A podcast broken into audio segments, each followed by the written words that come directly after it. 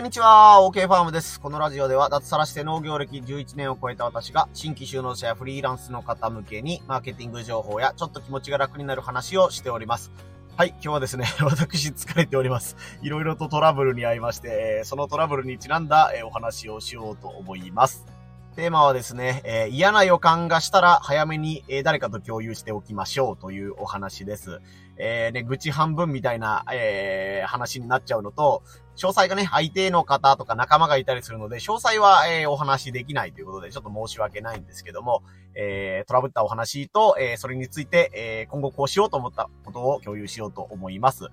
今回のお話はですね、登場人物が3人いまして、えー、私ともう一人仲間がいて、また別の人がいて、まあお客さんですね、がいて、まあ仲間と協力してお客さんに、えー、納品するというかね、まあちょっと詳細を合わせるんですけども、えー、商品を提供するみたいな形です。の、えー、スタイルをとっているお仕事をしたんですけども、まあ、とりあえず簡単に言うと、えー、その仲間の方がミスをして、えー、商品をお届けするのにちょっと失敗したみたいな、えー、事案ですね。まあ、僕の方もそのトラブル対応で当初の予定を、えー、キャンセルして、まあ、僕のお客さんですね。まあ、の別のお客さんと会う予定があったんですけども、えー、それをキャンセルしてトラブル対応に当たることになり、僕もちょっと残念な思いをするし、まあ、当然商品をね、納品する先の会社さんも、やっぱり、まあ、まあ、多分大丈夫ですよっていう感じにはなりそうなんですけども、当初のね、予定とは、えー、違った形でね、あの、トラブル付き、トラブルの末、えー、作業完了みたいな、納品みたいな形になってるので、その点はやっぱりね、あの、微妙というかね、あの、イメージは良くないという状態ですね。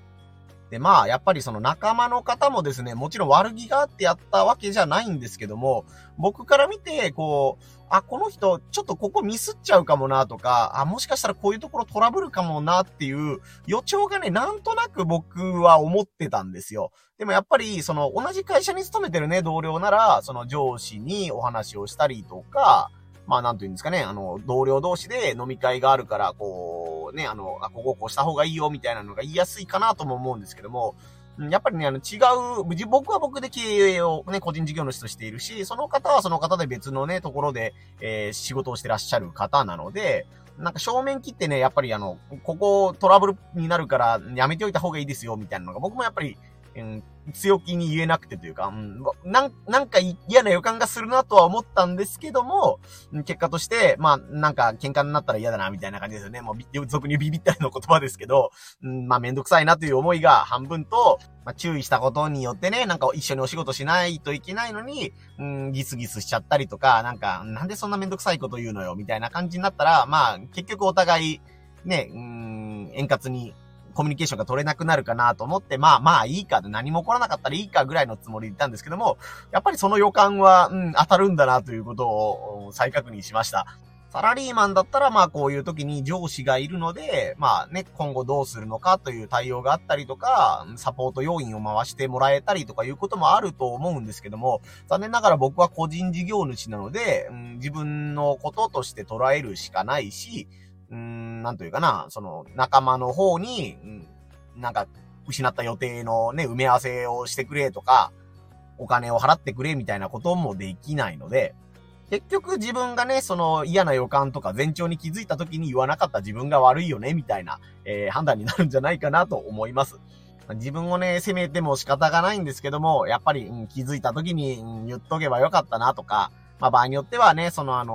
相手さんの企業とか巻き込んだり、まあその、どういうんですかね、全体に共有みたいな形で、えー、こういうところ気をつけた方がいいですよね、みたいな感じで、えー、嫌味なくというかね、あの、お互いが嫌にならないように情報共有する手段もあったんじゃないかなっていう、まあ考え出しても答えが出ないというかね、その過去に戻ってそれをやることはできないので、こうするのが正解というものはないんですけども、もし皆さんが、うん、ビジネスパートナーとか、もね、あの、会社の同僚とかでも一緒かもしれないですけど、ね、一緒に仕事をしてる人とか、あの、別のフリーランスとか、別の農家の仲間と一緒に何かやらないといけないという時に、うん、その人が、ああ、これなんかやばい予感がするなっていう時、うん、どうされますかね？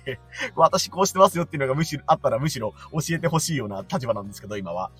まあ、やっぱりまあメールとか LINE とかを使ってやんわりね、あの、日誌みたいな感じで共有するとか、あのね、遠回しに、その人のことじゃないんだけど、こういうことがあったので、トラブった人がいるらしいですよ、みたいな、ね、釜をかけたり嘘をつくみたいな感じで、遠回しに言うとか、まあね、あの、関係性があるのならもうビシッと、いや、それはいけないよっていうふうに、ね、関係がちょっと崩れるとかいうのをビビらずに言うとか、まあ、人によってスタイルはそれぞれなんですけども、嫌な予感というのは放置しない方がいいということですね。